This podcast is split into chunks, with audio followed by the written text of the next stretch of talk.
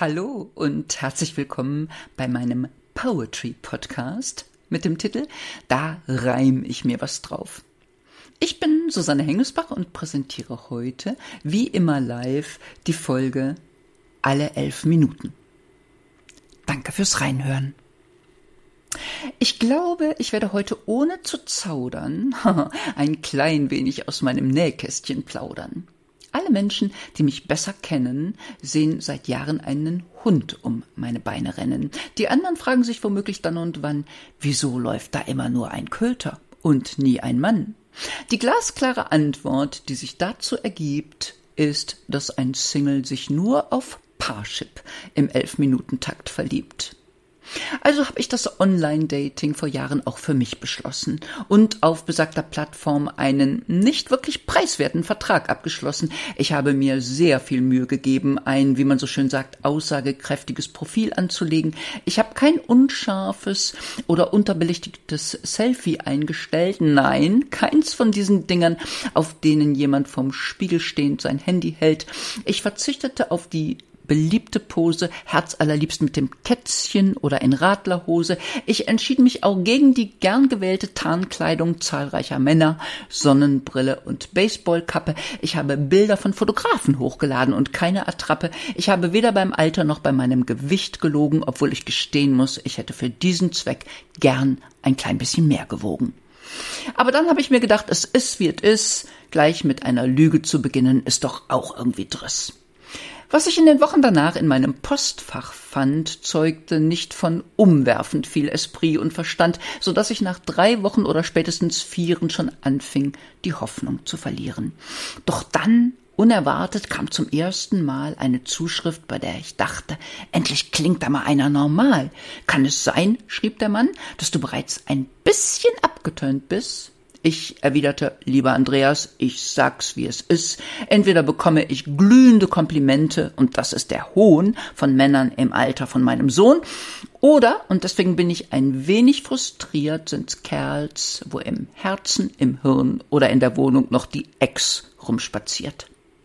Die prompte Antwort von Andreas machte mich perplex. Er schrieb, die Sorge brauchst du bei mir nicht zu haben. Bei mir ist die Ex wirklich Ex. Wenig später kam es zu unserem Blind Date und dabei zu einem Kuss, und es war klar, dass aus uns beiden ein Paar werden muss. Was ich dann doch allerdings ein wenig befremdlich fand, war, dass dieser Andreas von da an allabendlich bei mir auf der Matte stand.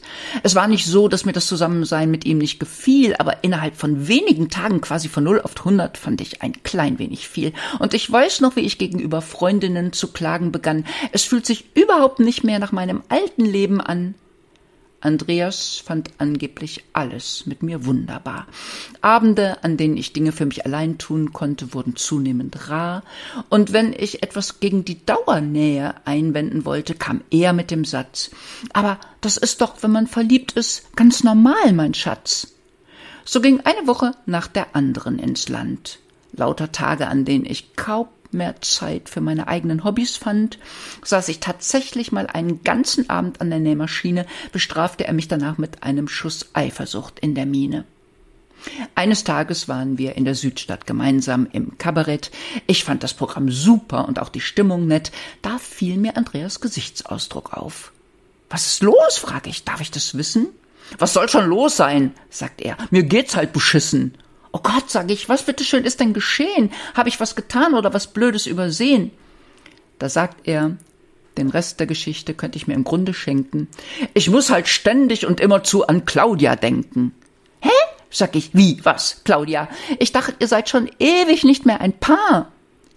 Dann erfahre ich, eine Ewigkeit ist nicht so wirklich wahr. Tatsächlich sei die Trennung erst, und da versagt seine Stimme, vor zwölf Wochen gewesen. Das sei ja das Schlimme. In meinem Kopf wirbeln die Gedanken kreuz und quer. Zwölf Wochen, mein Gott, das ist ja noch gar nicht lang her. Und plötzlich wird mir siedend heiß klar, dass unser erster Parship-Kontakt gerade mal vor zehn Wochen war. Optimistisch oder auch blauäugig, wie ich manchmal bin, denke ich, ach, das kriegen wir schon irgendwie hin.